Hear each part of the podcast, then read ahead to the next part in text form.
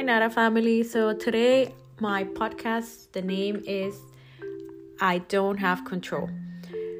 As a short clip preview, uh, recently, for those of you that don't know, my account, my phone, and a lot of information from my end was compromised. Long story short, during that time, I realized I was a you know, I'm still trying to give up on a lot of things that I try to control.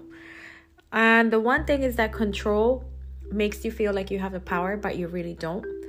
Uh, when you control situations, it makes it means that you don't trust.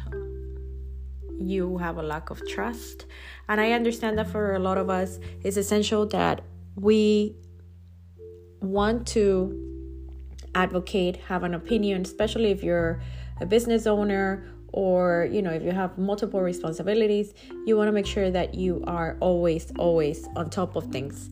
But let me tell you that delegation is essential. In order for you to grow you need to delegate. And the point of this podcast is really to let you know that when you don't have control, when you can control situations, you do your part and you let it go because everything is going to fall into place. Another item that I find essential is how you speak about the situation. Uh, a lot of the times we tend to magnify our situations by the way we speak. Make sure that you are speaking accordingly. Make sure that you are always speaking wisdom, always speaking with the right individuals.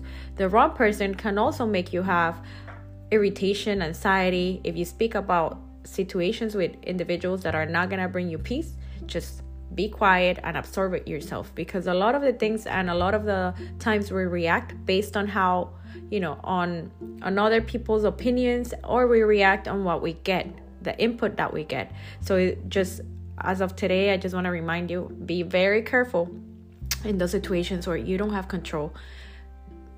What you hear from people, what you're listening, and what you speak out of your mouth because it is powerful. Speak wisdom, speak what you want to see because you have power when you speak. Have a great day.